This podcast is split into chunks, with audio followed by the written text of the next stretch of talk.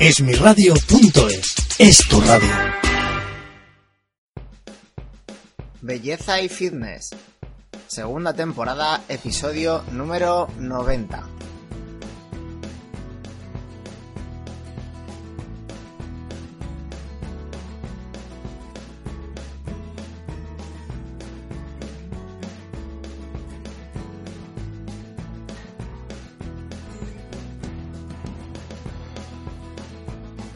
Hola, bienvenidos un martes más a Belleza y Fitness. Ya sabéis, el programa de radio y podcast en el que tratamos los temas de belleza, fitness, nutrición y salud en general, para que todos vosotros podáis mejorar en aquellos aspectos que deseéis, tanto interior como físicamente. Porque sintiéndonos mejor con nosotros mismos y cuidando nuestro cuerpo por dentro y por fuera, vamos a ser más felices durante nuestro día a día. Y estoy seguro de que todos vosotros los que estáis ahí al otro lado queréis ser más felices día a día. Además, para ayudaros en todo lo que podamos, como ya sabéis, ponemos a vuestra disposición un consultorio en el cual nos podéis dejar vuestros mensajes con dudas, con preguntas acerca de algún tema, en el cual, pues nosotros os daremos respuesta e información durante los podcasts. Así que ya sabéis, si tenéis cualquier duda o queréis ayuda sobre cualquier tema de nutrición, salud y fitness, lo único que tenéis que hacer es mandarnos una nota de audio al WhatsApp 679 59 6432. Ahí nos dejáis pues un saludo, hola, pues soy fulanito, fulanita y nada, pues tengo esta duda y nosotros pues eh, lo montamos aquí y resolvemos vuestra duda. Dicho esto, pues nada, ya podemos comenzar con el tema de hoy, que como veis son vamos a hablar de suplementos deportivos y hemos elegido este tema porque pues con todos estos propósitos de fin de, de fin de año o de nuevo año, como muchos lo queréis pensar, pues hay mucha decir, pues mucha gente pues decide animarse a hacer deporte y prestan mucha atención a eh, pues eh, a tomar suplementos deportivos, ya sea para alcanzar unas nuevas metas en el deporte o en el ejercicio que esté haciendo, o para, bueno, pues eh, para recuperar mejor la, la masa muscular, para tener más energía, para rendir más, mejor, ¿vale? Entonces hemos recopilado información de cuáles son los principales suplementos deportivos, no respecto a marcas, sino respecto a suplementos, elementos, alimentos, ¿vale? Que eh, pues eh, van a hacer que mejoren nuestro rendimiento. Vamos a hablar del HMB, también de la creatina, de la L-carnitina, de la glutamina, de la proteína de suero de leche, de la glucosamina, del óxido nítrico, de la L-arginina y también del omega 3. ¿Y por qué hemos elegido este tema? Pues porque, como sabrás, existen muchísimos tipos de suplementos con objetivos distintos y hay que tener cuidado con esto, ya que, eh, pues, eh, generalmente recibimos mucha información o mucho, sí, mucha información o muchos anuncios, ¿vale? Que a lo mejor nos enmascaran o nos, no nos dicen todo lo que realmente algo haría, porque se trata de negocios que tienen que vender sus, sus productos. Por ello hay algo que tenemos que comentar. Lo primero de todo, antes de entrar en profundidad con el tema de los suplementos deportivos, y es que debes de tener una buena dieta normal. Entrenar acorde a los objetivos que quieras conseguir, haciendo una planificación. De nada sirve que lleves tres días corriendo y te quieras empezar a preparar una maratón o una media maratón y te pongas a correr o intentes ponerte a correr 15 o 20 kilómetros cada día si no estás preparado. O sea que una planificación es muy importante. Y lo que hay que tener en cuenta es que estos suplementos son principalmente para mejorar, simplemente para mejorar, no son sustitutivos, no son algo eh, nuevo que tengas que quitarte pues comidas por, con ellos para, para poder tomártelos, ¿vale? O para conseguir los rendimientos que te dicen, son complementarios. Por lo que si perdemos la base que es una buena y sana alimentación, pues vamos a vamos a tener problemas, no vamos a conseguir los rendimientos deportivos que queremos y ni, los objetivos. Y para ello, pues os recomendamos nuestro podcast número 47 en el que hablamos de alimentos que los deportistas no deben comer. Dicho esto, vamos a pasar ya con el primero de los suplementos deportivos o suplementos alimenticios para deportistas que simplemente nosotros no vamos a deciros cuál es el mejor porque como hemos dicho al principio, cada uno puede valer para una cosa distinta, también depende del deporte que hagas tú, pues te valdrá uno u otro, así que nada, simplemente tenéis que pues empaparos de esta información y ver cuál encaja en vuestro en vuestro perfil. El primero de los que vamos a hablar es el HMB, que es un compuesto natural producido durante el, metabolismo de la leucina, un aminoácido esencial y que se pueden encontrar en la soja, en la carne de vaca y en algunos pescados. El HMB aumenta la síntesis proteica y reduce los daños musculares provocados por el entrenamiento. En un estudio publicado en el Journal of Applied Psychology, Physiology, perdón, los atletas que recibieron una suplementación con HMB presentaron unos ritmos menores de proteólisis, degradación de proteína. Por si esto no fuera suficiente, también pudieron aumentar cada semana la carga levantada en los ejercicios de musculación que realizaban. Y en este caso, en este, en este estudio, la dosis de HMB utilizadas durante este estudio fueron pues de 1,5 gramos a 3,5 gramos al día de HMB. Este ensayo demostró que el HMB favorece el crecimiento muscular, mejorando el desarrollo de las fibras musculares y evitando la degradación de proteína, algo esencial para que los músculos puedan crecer. Además, también en el 2000, en el año 2000, se publicó una investigación realizada sobre 38 hombres y 36 mujeres destinadas a averiguar los efectos de la suplementación con HMB en entrenamientos de resistencia. En comparación con el grupo que tomaba un placebo, los individuos que tomaron HMB experimentaron una mayor reducción en el porcentaje de grasa corporal y un mayor aumento de fuerza muscular. Además, no había ninguna diferencia entre el aumento conseguido entre los hombres y las mujeres, con lo cual el HMB no tiene ningún problema de, machismo o de feminismo. Además, esto también es muy importante, el HMB mejora el rendimiento aeróbico, en varios ensayos también se, relevó que los beneficios del HMB influían en el aparato cardiovascular. Así mostraron que la suplementación con HMB aumenta el volumen máximo de oxígeno, lo que ayuda a los atletas a resistir mejor las actividades de corta duración y gran intensidad. En este caso, estos estudios se realizaron tanto sobre cinta como en bicicleta estática. El siguiente suplemento deportivo del que vamos a hablar es de la creatina.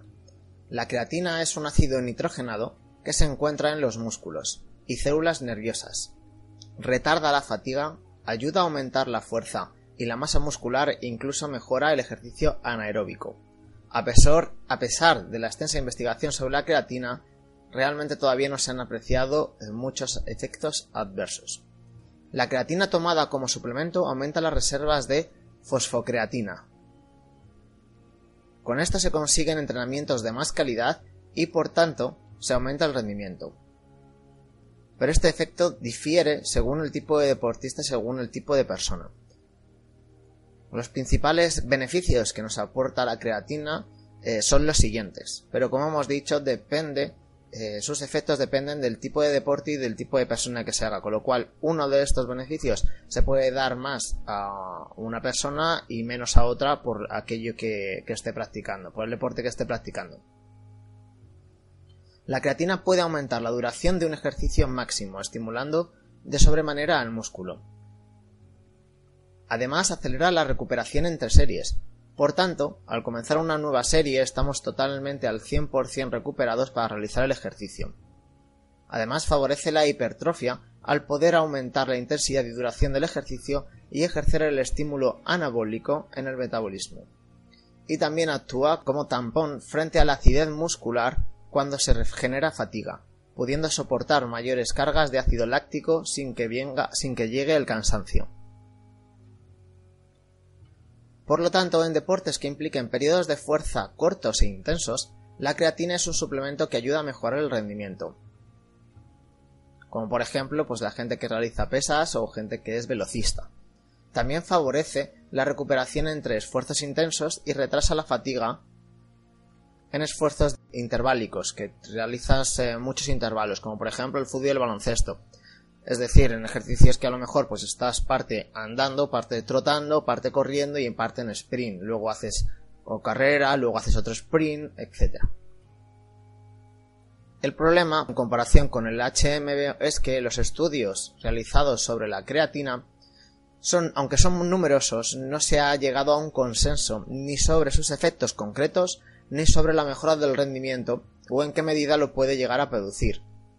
Por esto lo que se aboga por hacer es eh, individualizar en cada caso y no generalizar cuando se habla de suplementación con creatina. ¿Y qué cantidades de creatina pues habría que tomar? Aproximadamente entre 2, de 2 a 5 gramos de creatina al día. En conclusión, Recordamos que la función principal de este suplemento consiste en garantizar que haya energía para los músculos en periodos de estrés. Un efecto de la acumulación de creatina en los músculos es el aumento visual del volumen de los mismos debido a los depósitos de agua que se forman. Al realizar actividad física, primero se usa la energía proveniente de la creatina y solo después la glucosa, ya que antes de utilizar la energía de los carbohidratos, el organismo debe obtenerla del llamado adenosintrifosfato, el cual es producido en última instancia. En sí, la creatina es este mismo adenosintrifosfato y su presencia garantiza una fuente de energía rápida para el organismo. En tercer lugar tenemos la L-carnitina. La L-carnitina es un transportador de ácidos grasos, lípidos, a la mitocondria, encargada de la producción de la energía de la célula, pero también es el lugar donde estos ácidos grasos son convertidos en energía. La L-carnitina puede ser de gran ayuda para favorecer la quema de grasas siempre que la combinemos con una actividad física de intensidad moderada y de, duración al menos 30-40 minutos. Por eso, salir a caminar no será eh, lo más aconsejable si queremos aprovechar los beneficios de la L-carnitina. En algunos estudios se aprecia una reducción de la utilización del glucógeno muscular y hepático para producir energía. Esto podría suponer una mejora de la resistencia aeróbica y una mayor capacidad para producir energía durante más tiempo. Los principales beneficios de la L-carnitina son los siguientes. Protección de la masa muscular, ya que actúa como anticatabólico disminuyendo la destrucción del músculo. Incremento del volumen máximo de oxígeno en ciclistas y corredores de larga distancia. El incremento del volumen máximo de oxígeno significa una mejora en todo el sistema de transporte y utilización de oxígeno para producir energía, es decir, mejor rendimiento. Además, como hemos comentado antes, reduce el daño muscular producido por el ejército, sobre todo cuando hacemos ejercicios de musculación, por lo que mejora la capacidad de recuperación. Además, algunos estudios muestran que después de tomar suplementos deportivos con L-carnitina, tenemos una mayor disponibilidad de receptores de andrógenos, lo que puede resultar en una mayor utilización de la testosterona endógena, o sea, mayor recuperación y aumento de la masa muscular de nuevo. La cantidad recomendada de, eh, que debemos de tomar al día de L-carnitina suele estar entre 1000 y 2000 miligramos, siendo lo más habitual las dosis de 1000 a 1500.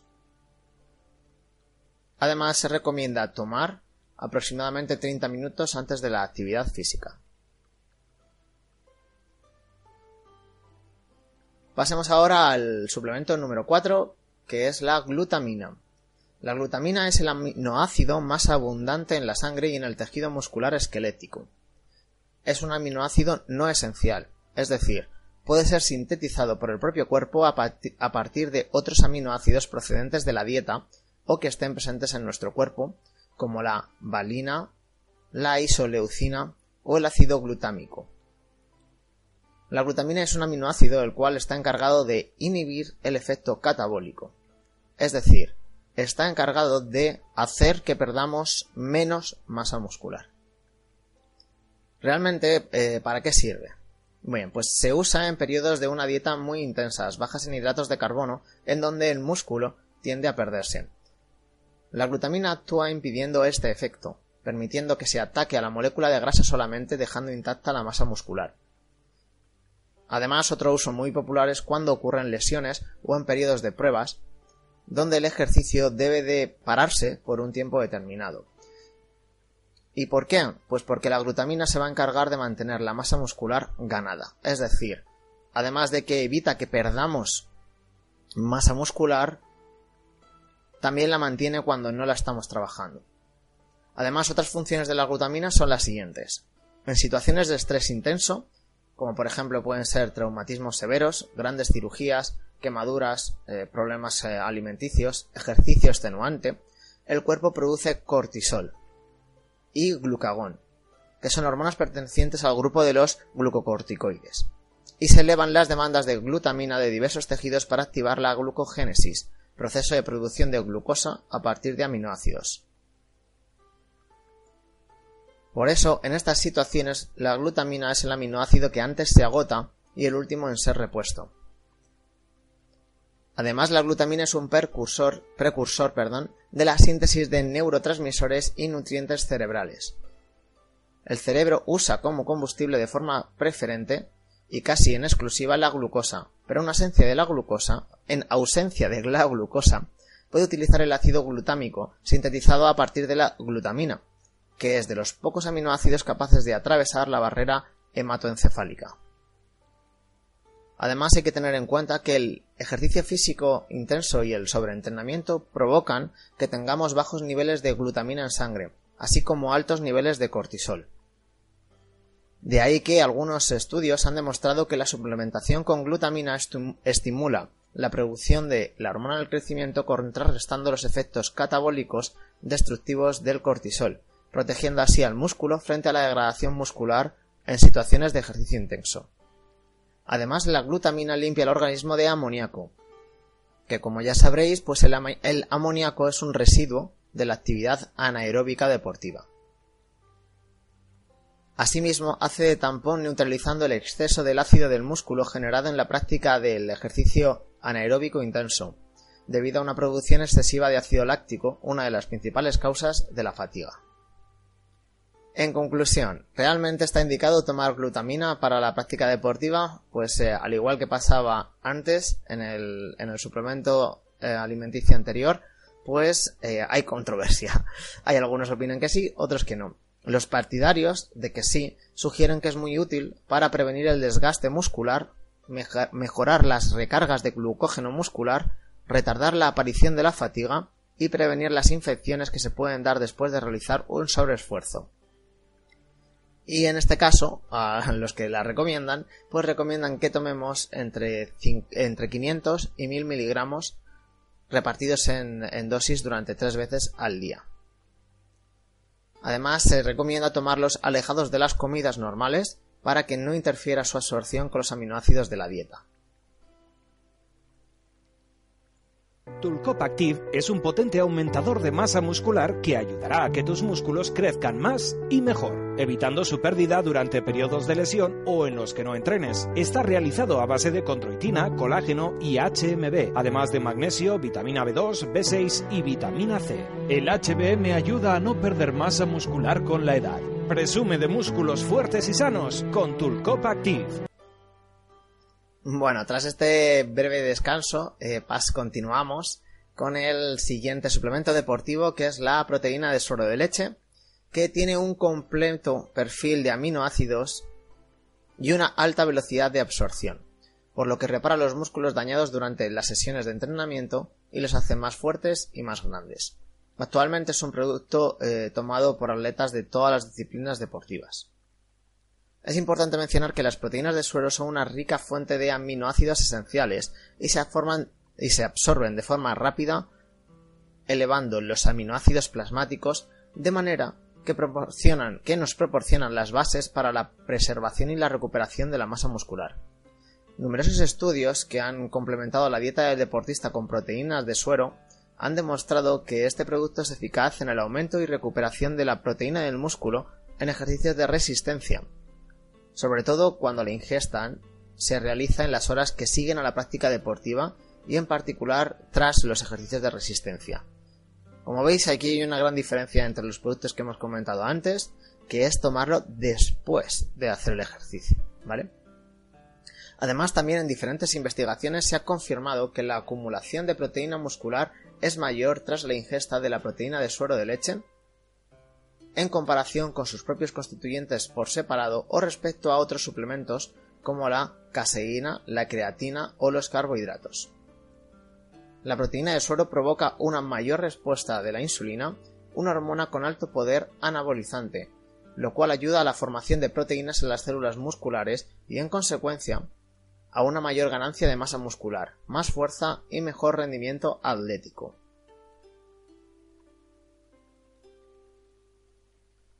En siguiente lugar vamos a comentar algo acerca del óxido nítrico, ya que es un complemento muy popular hoy en día y lleno de cualidades que todavía se siguen descubriendo e investigando. El óxido nítrico está indicado para aquellos que buscan rendir al máximo sus entrenamientos de forma intensa. En el mundo del fitness sus principales usos son los siguientes. Recuperación muscular. Gracias a su capacidad cardiovascular, el óxido nítrico aumenta el flujo sanguíneo, haciendo que llegue más oxígeno a los músculos y se retire el amoníaco que hay en los tejidos, por lo que ayuda a una pronta recuperación. Además mejora la resistencia, la quema de grasa corporal y la congestión muscular. Además también, según otros estudios, los usuarios de gimnasio han notado que inmediatamente después de la sesión de entrenamiento los músculos están hinchados, pero que al llegar a casa su cuerpo no era exactamente igual que lo que habían visto en los vestuarios. Una de las ventajas de este óxido nítrico es la intensificación de la congestión muscular, haciendo que sea más profunda y de mayor duración, por lo que la sensación de congestión perdurará más tiempo. Para quien no sepa qué es esto de las congestiones musculares, pues las congestiones musculares son el resultado de un aumento del flujo sanguíneo en los, músculos. Además, también se ha demostrado que el óxido nítrico ayuda a disminuir los niveles de colesterol del cuerpo, a mejorar el sistema circulatorio y a liberar la hormona del crecimiento. Y principalmente promueve una mayor vasodilatación y eritropoyesis. Ensanchamiento, que la eritropoyesis, a ver que me, que me trabo, la eritropoyesis es el ensanchamiento de venas para una mejor circulación sanguínea. De ahí que se diga que el óxido nítrico es más bien un alimento celular, el cual promueve una recuperación más rápida del músculo. Y bueno, una vez comentado esto sobre el óxido nítrico, pues lo lógico es que hablemos ahora de la L-arginina, que es un ácido, eh, perdón, es un aminoácido eh, responsable de fuerza y de mejorar la eritropoyesis. La arginina es uno de los aminoácidos más versátiles en cuanto a propiedades y funciones metabólicas se refiere. Aparte de su conocida labor como precursor del óxido nítrico, la arginina también interviene en la síntesis de poliaminas, la prolina, el glutamato, la creatina, la, agmatinina, perdón, agmatina y la urea. ¿Y cuáles son los principales eh, beneficios de la arginina? Pues que ayuda a procesos a mejorar los procesos de cicatrización, regenera los tejidos dañados, reduce la presión arterial y ayuda a los riñones a excretar eficientemente productos de desecho metabólico. Una vez dicho esto, pues eh, continuamos con la arginina y uno de los puntos más importantes de este elemento es que puede mejorar el flujo sanguíneo en las arterias, uno de los puntos importantes a destacar. Además, actualmente es eh, uno de los suplementos más favoritos dentro del culturismo debido a su capacidad para aumentar este flujo sanguíneo en los músculos pero sirve también para muchos otros deportes gracias a que la arginina potencia el sistema inmunológico, que puede reducir el riesgo de las posibles lesiones relacionadas con entrenamientos, intensos, tiende a debilitar, perdón, tiende a contribuir en el proceso de recuperación tras las sesiones deportivas extenuantes e incrementa la resistencia muscular durante el entrenamiento. No solo después te vas a recuperar mejor, sino que durante vas a tener mayor resistencia muscular. En conclusión, la arginina, al igual que la glutamina, es un producto anticatabólico. Además, al ser un precursor del óxido nítrico, ayuda a la vasodilatación, obligando a un ensanchamiento de las venas y por consiguiente una mayor fuerza. También eso se traduce finalmente en un aceleramiento metabólico en donde se ayuda a perder más grasa, más grasa, favoreciendo la lipólisis. ¿Y cómo se usa o cuánta cantidad hay que tomar? Pues aproximadamente 3 eh, gramos antes o después de entrenar al día.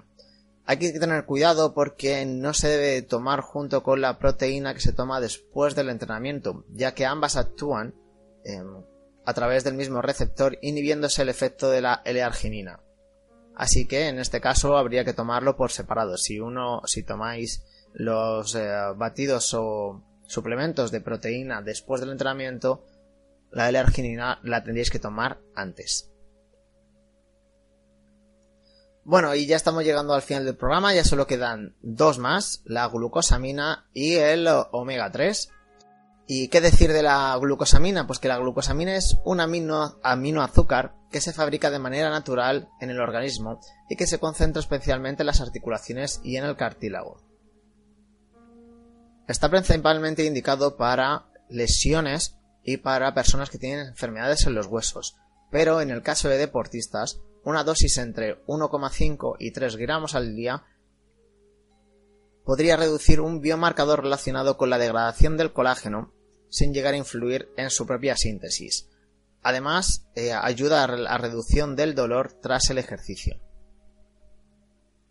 Principalmente lo que vas a conseguir con la glucosamina es que vamos a mantener nuestras articulaciones fuertes y sanas.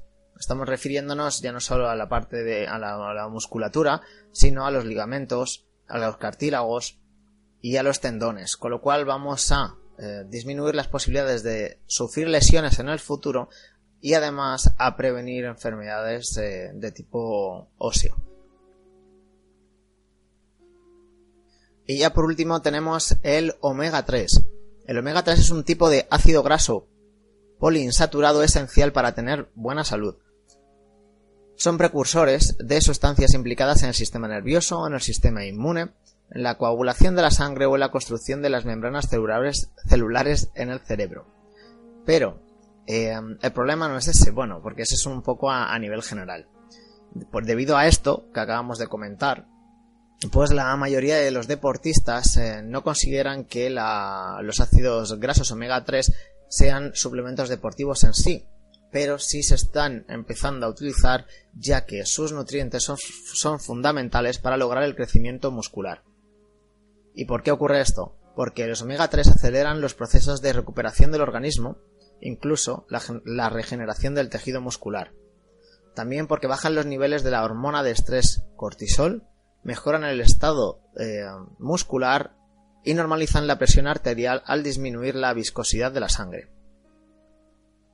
Vale la pena mencionar que sin el omega 3 se trastornan los procesos metabólicos en el, organismo, lo cual propicia que la grasa sea acumulada y que aumente el tiempo de recuperación muscular después de cada entrenamiento. Así que como para aclarar este último punto, como habéis escuchado en los anteriores, hay muchos eh, de los suplementos, suplementos deportivos que lo que nos ayudan era disminuir los tiempos de recuperación. Bien, pues acabamos de comentar que sin omega 3 en nuestro, en nuestro organismo aumentaría este tiempo de recuperación y se nos acumularía mayor cantidad de grasa. Por este motivo, este tipo de ácidos grasos tienen efectos a la hora de aumentar tanto la fuerza como el rendimiento aeróbico. Su efecto antiinflamatorio mejora y previene los problemas de las articulaciones y los ligamentos, reduce la fatiga, perdón, reduce la fatiga y refuerza el sistema inmune, además de la viscosidad sanguínea, lo que eh, conlleva que haya un mejor aporte de oxígeno a los músculos. Los nutricionistas consideran que la demanda mínima de ácidos omega 3 eh, que debemos de consumir, básicamente, lo mínimo que debemos de consumir son 250 miligramos, pero lo ideal sería un gramo aproximadamente, siendo el máximo de 7 a 8 gramos. Y si queréis suplir esta, esta necesidad de omega 3 de forma natural, pues eh, lo que se recomienda es aproximadamente tomar 100 gramos de grasa de pescado, principalmente de salmón o de trucha. Bueno, como habéis podido ver, hay un montón de suplementos deportivos. Seguro que conocéis alguno más que nos hemos dejado en el tintero. Y como habéis podido ver, pues algunos se pueden tomar antes, otros hay que tomarlos obligatoriamente después. Unos tienen unos efectos, otros tienen otros, pero lo principal es que, se ha destacado, que se ha comprobado, es que aunque se hayan hecho muchos estudios de, muchos de estos eh, suplementos deportivos de los que hemos hablado hoy, pues no hay un consenso completo entre toda la comunidad científica, ya no solo sobre cuál puede ser mejor o peor, sino también sobre los efectos reales que puede tener uno y otro. Porque depende pues del ejercicio que estemos realizando, depende de nuestra constitución física, de nuestra edad, etc.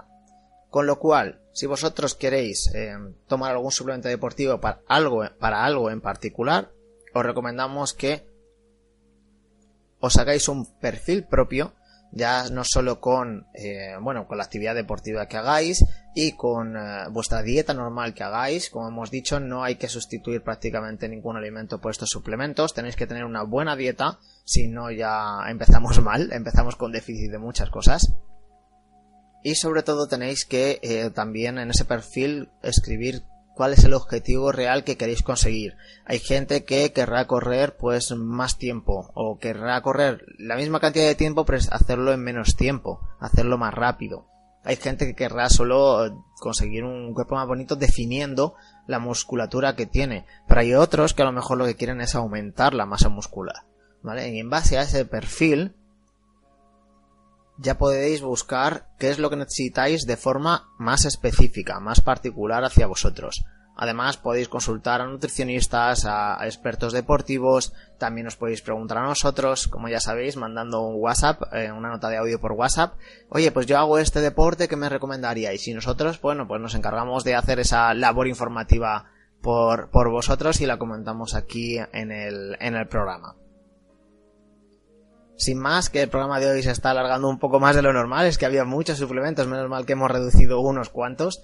Pues nada, muchas gracias por estar ahí al otro lado. Si tenéis alguna duda ya sabéis, alguna pregunta nos mandáis una nota de audio al 679 596432 allí vía WhatsApp.